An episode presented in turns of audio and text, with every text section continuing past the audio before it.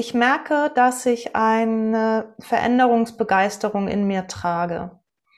Nicht nur eine Veränderungstoleranz, nicht nur eine Veränderungsbereitschaft, sondern eine Veränderungsbegeisterung.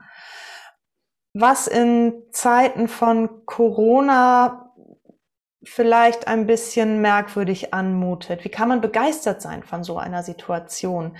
Natürlich nicht von der Gesamtsituation, aber ich bin von einzelnen Dingen, die in den letzten anderthalb Jahren passiert sind, tatsächlich total geflasht und erlebe Menschen, die sich bewegen, die in, ähm, ins Tun kommen.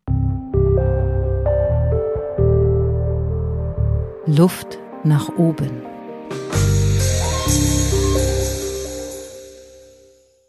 Leichtigkeit, Energie und neue Möglichkeiten in den digitalen Raum bringen, Verbindung zwischen Menschen auch im Online-Setting schaffen.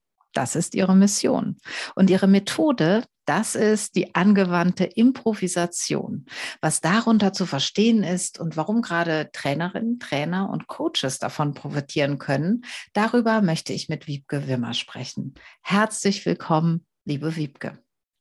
Danke, liebe Barbara. Ich freue mich, dass wir uns treffen. Ja, das freue ich mich, da freue ich mich auch sehr drüber. Ähm, wir kennen uns nämlich, wir lernen uns gerade kennen, wir kennen uns gar nicht aus dem vorherigen Kontext. Ich habe dich über LinkedIn kennengelernt. Dort machst du einen wunderschönen Aufruf jeden Dienstag zum Spielen. Erzähl doch mal, was das ist. Das ist der LinkedIn Impro-Dienstag. Ich überlege gerade, wie genau ist der Hashtag Impro am Dienstag. Genau. Ähm, da stelle ich jeden Dienstag eine Frage oder stelle einen Satzanfang ein und fordere meine Freunde oder mein Netzwerk dazu auf, diesen Satz zu vervollständigen oder diese Aufgabe zu lösen und zwar so spontan wie möglich. Und das kann zum Beispiel sein, ich frage ähm, oder stelle einen Satzanfang ein, das Leben ist zu kurz für Punkt, Punkt, Punkt. Und dann wird das vervollständigt. Beantwortet. Ja, mit genau. schlechtem Kaffee. Ja, oder. Schlechte Witze. Oder schlechte Online-Meetings, genau. Schlechte Online-Meetings, genau. Zu lange Zoom-Sessions. Genau, ganz unterschiedlich, je nachdem, was jetzt gerade aktiv ist bei den einzelnen Leuten. Und gestern habe ich was reingestellt, da wollte ich, dass meine Leute da einen T-Shirt-Spruch kreieren aus zwei verschiedenen Worten. Und da sind so tolle Sachen bei rausgekommen. Das macht irre viel Spaß. Es ist ganz spielerisch und ähm, ja, es ist so ganz lebendig, weil ich so viel Kreativität mitbekomme, so viel Freude an diesem kleinen Spiel. Das dauert ja wirklich nur ein paar Sekunden so viel sich einlassen auf diese Spontanität. Ist völlig egal, ob das jetzt genial ist, was da dann steht, oder eben, naja, es ist halt spontan. Und mhm. toll finde ich, dass die Leute sich untereinander dann auch vernetzen und kommentieren und schreiben, boah, das ist ja genial oder ah, ich freue mich immer, wenn du was kommentierst und das finde ich so schön. Das ist für mich ein ganz tolles Netzwerken. Ich habe mich immer schwer getan mit Social Media, es war für mich immer eher eine Pflicht und ich habe dann versucht herauszufinden, was macht es mir leicht, wo kann ich spielen, denn ich bin eine leidenschaftliche Spielerin und wo kann ich diesen spielerischen Aspekt teilen mit Menschen, die Lust dazu haben. Und dann gibt es wiederum Leichtigkeit, Energie, das, was du eingangs so schön zitiert hast. Das ist es, worum es mir geht. Ist es das, was dich dein Leben lang schon bewegt, Leichtigkeit und Spiel? Oder ist es was, was jetzt, ähm, ich sage jetzt mal, seit Corona dein Arbeitsleben beschäftigt?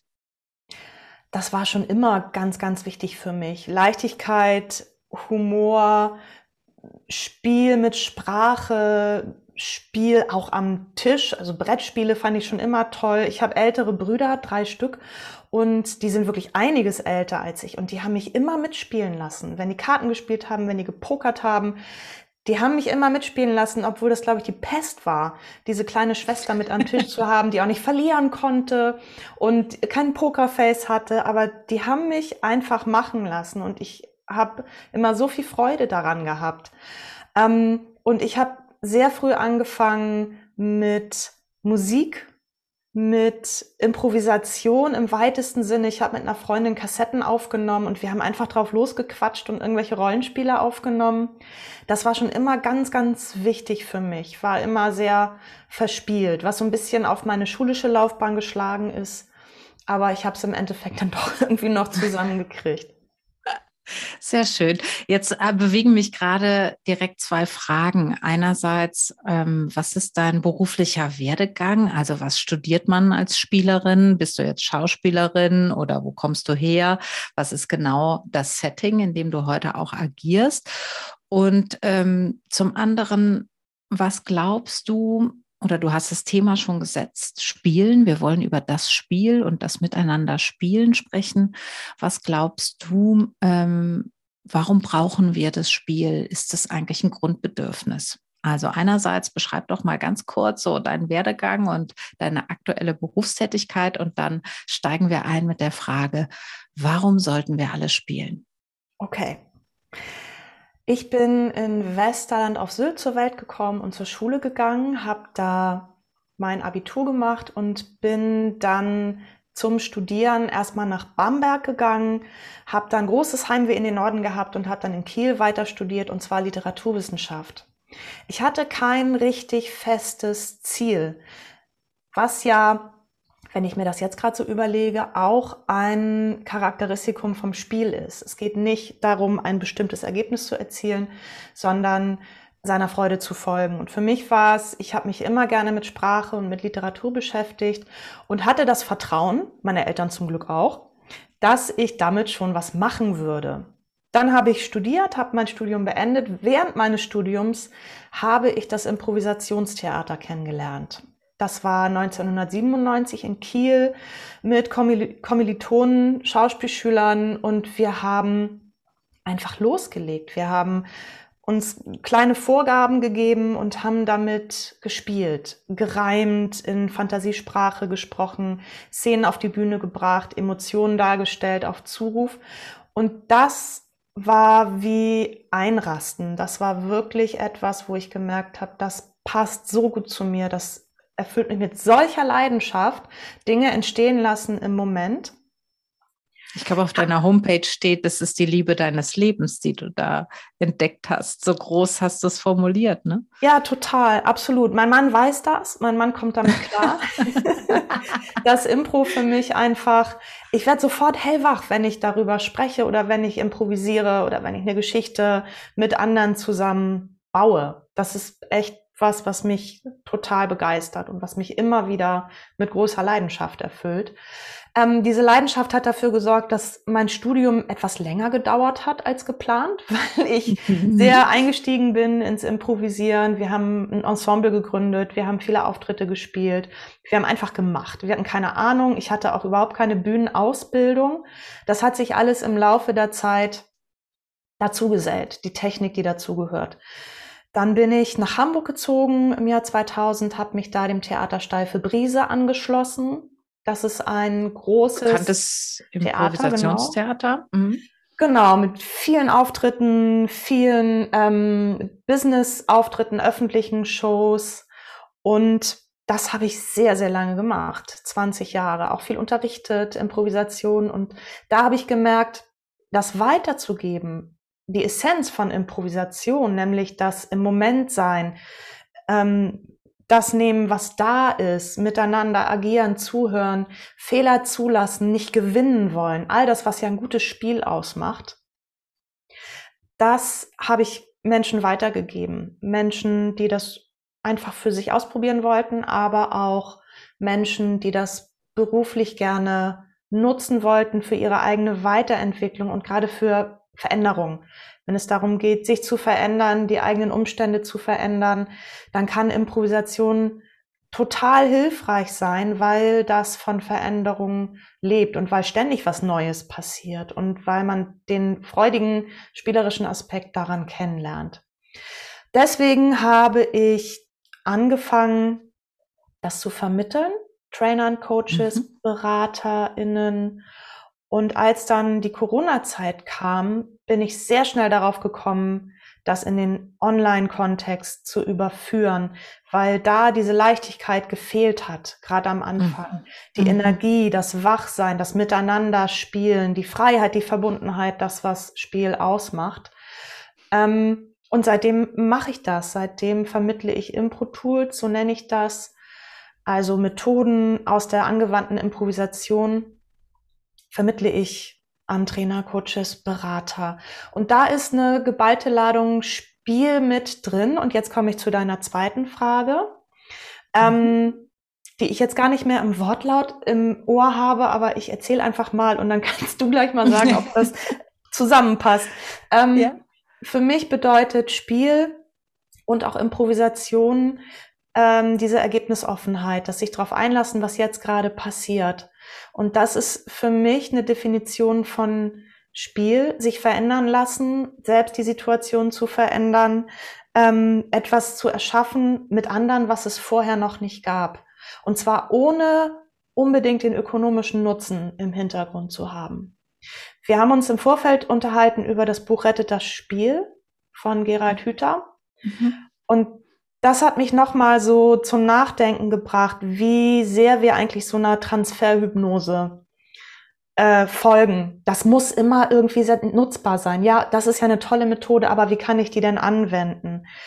Das finde ich einerseits gut und richtig, andererseits braucht es das zweckfreie Spiel, meiner Meinung nach, um miteinander neue Räume zu schaffen das zweckfreie Spiel jenseits von Effizienz, von Nutzbarkeit und das Absurde daran ist, wenn wir dem frönen und alles loslassen, kommen wir oftmals effizienter wieder zurück auf den Punkt.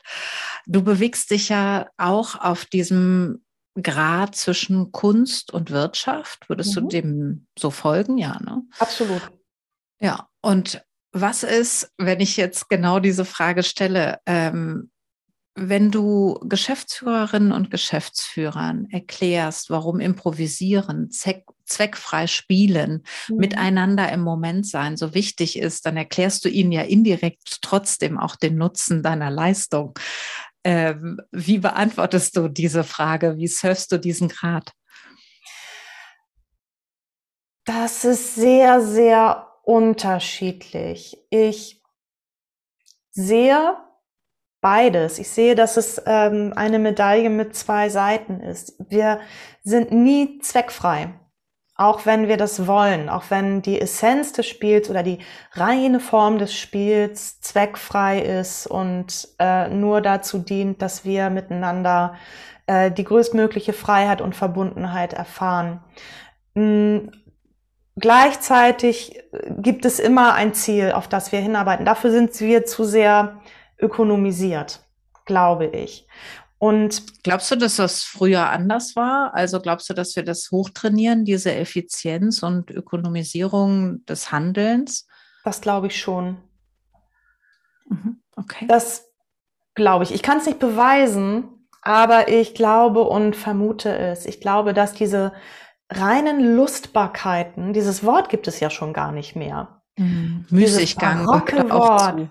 Genau, ja. Müßiggang, Lustbarkeit, Lustwandeln, äh, Spielerei. Das ist so bäh inzwischen ein bisschen geworden. Oder das ist schön im privaten Rahmen mit Freunden am Wochenende, aber bei der Arbeit, ich glaube aber auch, dass das ein bisschen deutsch ist.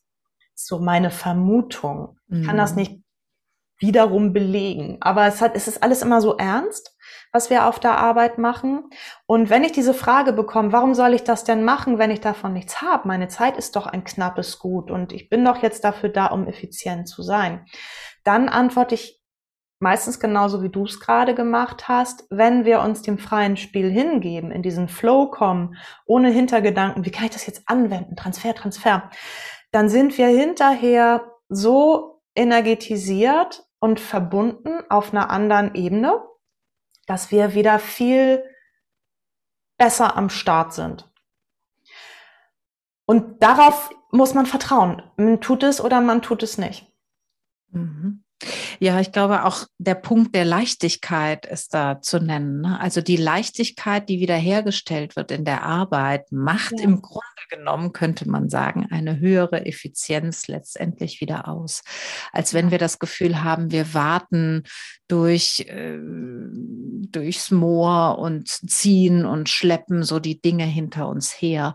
Kann also ein absolutes Loslassen und sich einem Flow-Gefühl hingeben, dafür sorgen, dass wir äh, mit Leichtigkeit ähm, loslegen, auch im Team. Du ja. hast das Wort Verbundenheit auch genannt, also auch dieses Teamgefühl, das höchste Gut, was letztendlich auch die Unternehmen haben, dass die Teams gut funktionieren, gut kooperieren, ist oft über so eine ähm, Bande gespielt, viel leichter zu erreichen, als dass man aufs Team guckt und sagt, wie arbeiten wir denn jetzt gut zusammen? Mhm. Lass uns doch erstmal zusammen spielen, dann können wir auch besser miteinander arbeiten. Das wäre so mhm. die Theorie dahinter. Ja, genau. Und wie gesagt, da braucht es Vertrauen und da braucht es, wie bei so vielen Sachen, die, den Prozess der kleinen Schritte. Deswegen nutze ich durchaus Transfer, wenn ich Impro-Tools vermittle, dann habe ich ganz viel Transfer drin. Dann sage ich, das kannst du da und dafür nutzen. Das kannst du nutzen, um in der Anfangsphase das Eis zu brechen. Das kannst du nutzen, um Perspektivwechsel hinzubekommen. Das kannst du nutzen, um wertschätzendes Feedback zu geben. Und ich habe immer einen kleinen Teil drin, der nicht den ersichtlichen Transfer hat, um diesen Unterschied auch klar zu machen. Ne, wenn ich jetzt ein Seminar anbiete für Trainer, Coaches, Berater, Dozenten und sage, das ist jetzt komplett playful, da weiß ich auch nicht, was ihr damit anfangt, dann, dann bucht das keiner. das, also ein paar Leute buchen das, aber dann ähm, stehe ich mir natürlich als ökonomischer Mensch selber ein bisschen im Weg. Das heißt, ich versuche einen guten Mittelweg zu finden aus dieser Verspieltheit, und dem. Spiel Räume schaffen. Das ist ja auch so ein schönes Wort, der Spielraum. Mhm. Und wir alle brauchen und wollen mehr Spielraum und den schaffen wir uns, indem wir spielen.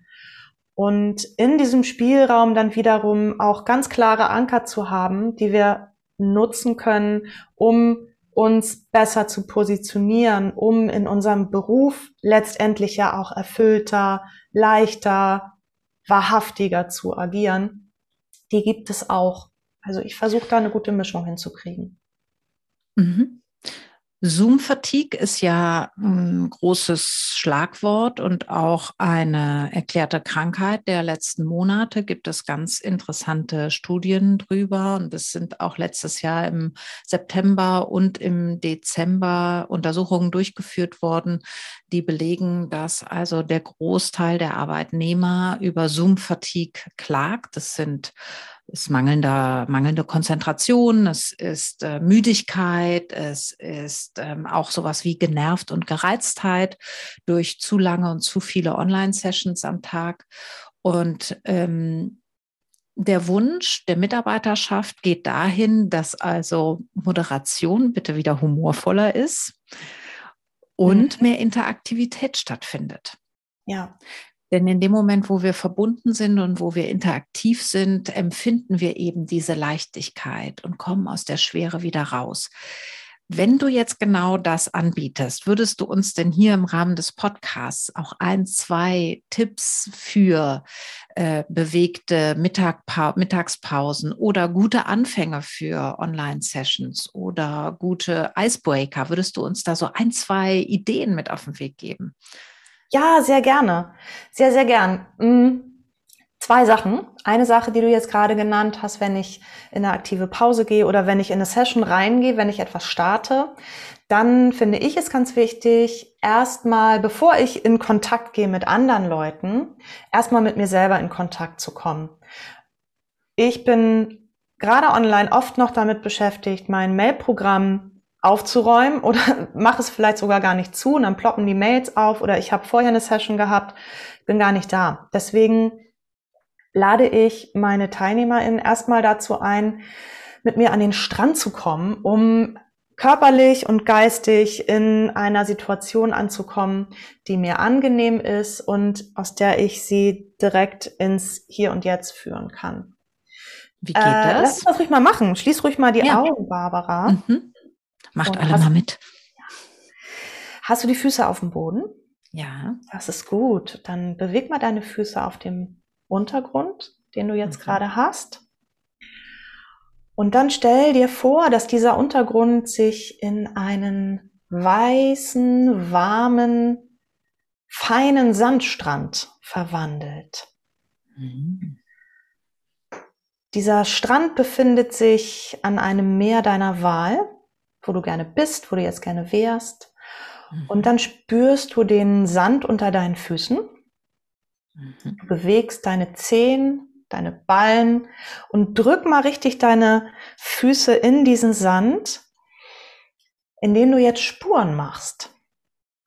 Und jetzt schau mal nach unten und das ist egal, ob die, du Augen zu oder auf hast, schau mal nach unten und schau mal, was deine Füße dafür Muster machen.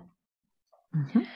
Und es geht nicht darum, dass du dir vorher was überlegst, sondern dass du einfach beobachtest, dass du deine Füße führen lässt und dein Kopf, dein Hirn registriert, was da passiert. Mhm. Und genießt das. Mhm. Okay. Und dann geh mal wieder mit den Füßen in eine gute, ausgeglichene Position, fest auf dem Boden. Stell dir vor, du machst jetzt eine richtig schöne tiefe Spur. Kannst sie noch vertiefen, indem du deine Knie so ein bisschen bewegst. Wenn du sitzt, kannst du Knie und Becken ein bisschen schütteln. Wenn du stehst, kannst du das noch ein bisschen vertiefen. Und dann bist du jetzt mit den Füßen schön geerdet, dann nimm noch mal den Oberkörper dazu, egal ob du sitzt oder stehst und beweg mal den Oberkörper mitsamt deines Kopfes nach rechts, ja, dass du eine schöne Drehung hast und schau mal, was du rechts siehst an deinem Strand. Kannst dafür wieder die Augen schließen, wenn dir das leichter fällt. Etwas, was du an diesem Strand auf jeden Fall auch vermutest, was ganz vertraut ist Und dann beweg den Oberkörper wieder nach vorne zum Horizont. Schau mal mit ganz weichem Blick nach vorne, soweit du gucken kannst, was ist das, was du am weitesten entfernten Punkt sehen kannst.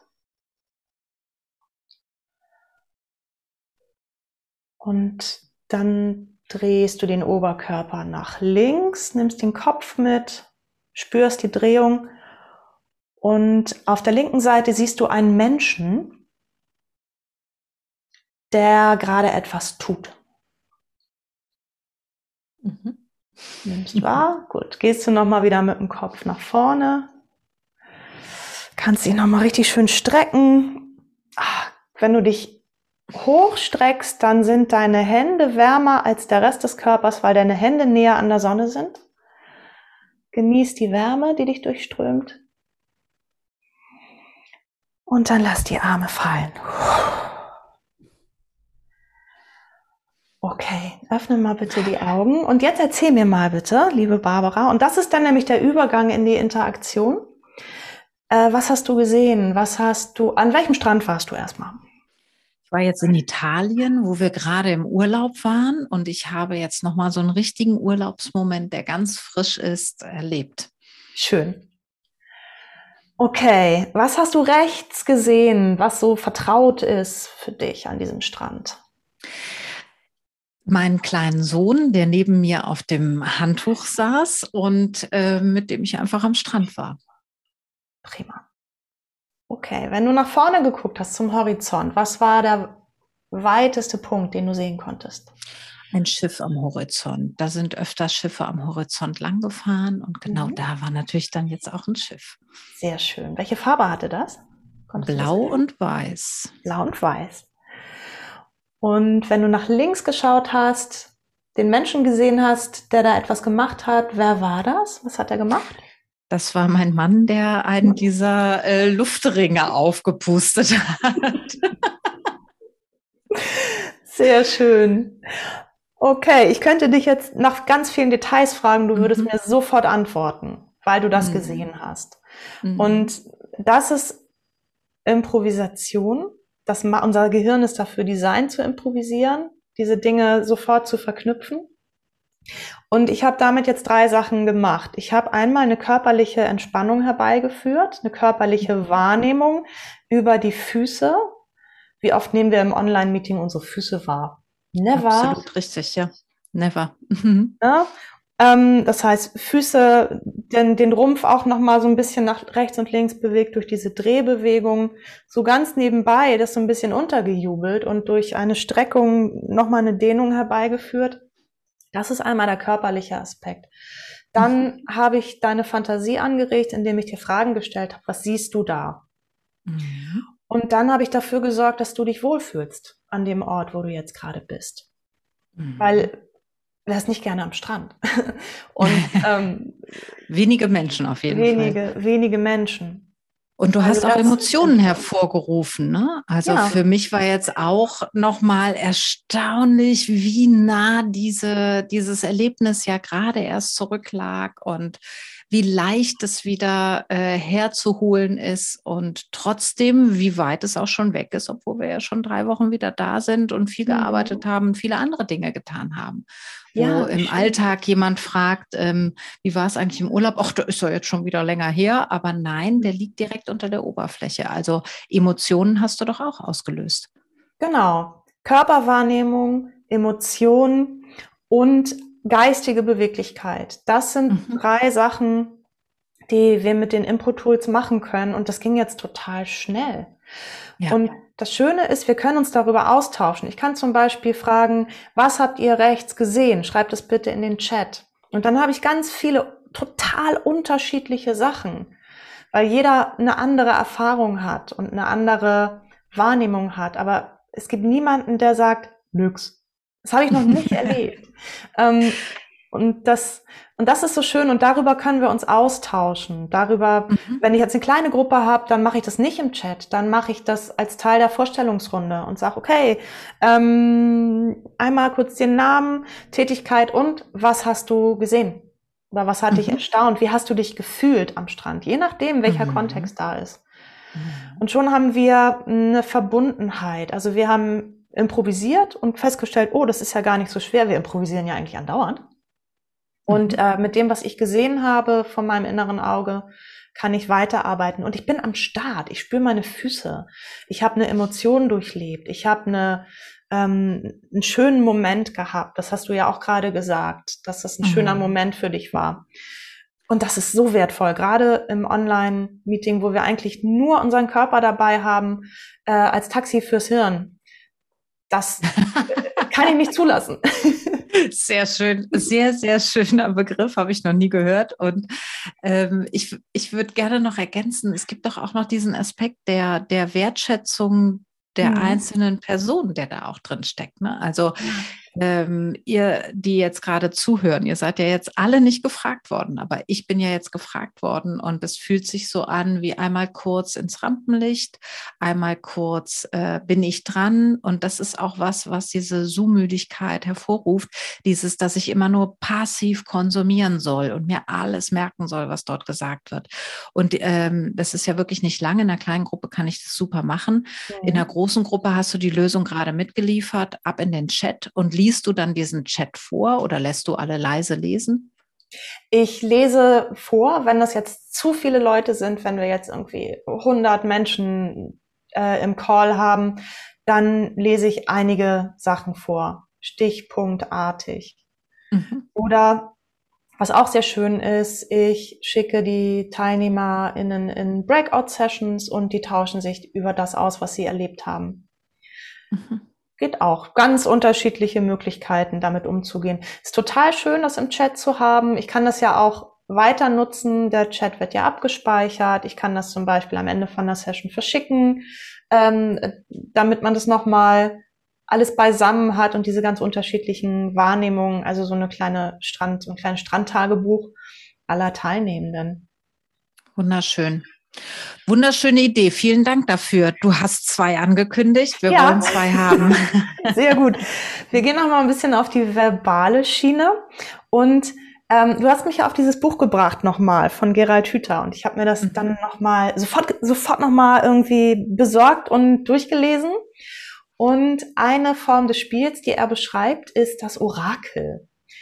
Also das Orakel ähm, lebt davon, dass es ein bisschen geheimnisvoll ist, auch dass wir überhaupt nicht wissen, was kommt dabei raus und wie sollen wir das Ganze interpretieren. Und ein improvisiertes Orakel funktioniert so, dass wir beide, Barbara, jetzt einen Orakelspruch kreieren, indem wir jede nur ein Wort sagen und das zu einem mehr oder weniger sinnvollen Satz kombinieren. Orakel deshalb, weil das Druck rausnimmt, weil das Sinndruck rausnimmt. Orakelsprüche sind oft sehr kryptisch. Wir gucken mal, was wir für ein mhm. Orakel jetzt heute finden. Okay. Okay, also das Prinzip ist so, das können wir ja einmal ausprobieren, Wort für Wort. Ich fange an, sage zum Beispiel, ich bin heute sehr zufrieden mit der aktuellen Lage. Yeah, das war ein fertiger Satz. Genau, hat sich fertig angefühlt, weil du die Stimme runtergenommen hast. So funktioniert das vom Prinzip. Jetzt lass uns mal orakeln. Und wenn wir orakeln, dann können wir für uns eine geheimnisvolle Atmosphäre schaffen, indem wir so ein bisschen die, die Hände ähm, hochnehmen, genau, das können jetzt die Zuhörer nicht sehen, aber sie spüren das. Das hat so eine. Wir spielen quasi so ein bisschen so wie Klavier hier vorne vor genau. äh, dem, der Kamera. Also wir haben uns an eine beschwörende Position geworfen und jetzt werden wir den Orakelspruch für diesen, für diese Podcast-Folge finden. Okay. Wenn du heute mir sagst, ich klinge fantastisch, dann werden alle es hören. Oh! Genau, und wir feiern diesen Satz. Ne? Das hast du gerade ganz automatisch gemacht. Ah, hast die Hände hochgenommen. Und das gehört auch dazu, dass wir am Ende eines solchen kleinen Kunstwerks das gemeinsam wertschätzen. Das kann ein anerkennendes Nicken sein, das kann, äh, kann ein Applaus sein, ein Zoom-Applaus, wie auch immer. Aber wir haben jetzt einen Orakelspruch kreiert. Den wir nochmal wiederholen werden. also, wenn, wenn du mir sagst, dass. Nee, wenn du mir heute sagst, ich, ich klinge, klinge fantastisch, fantastisch dann, dann werden es alle hören. Hören. Ja. Wunderbar, wunderbar. Herrlich. Okay. Also doppeldeutig. Und die Aufgabe wird sein.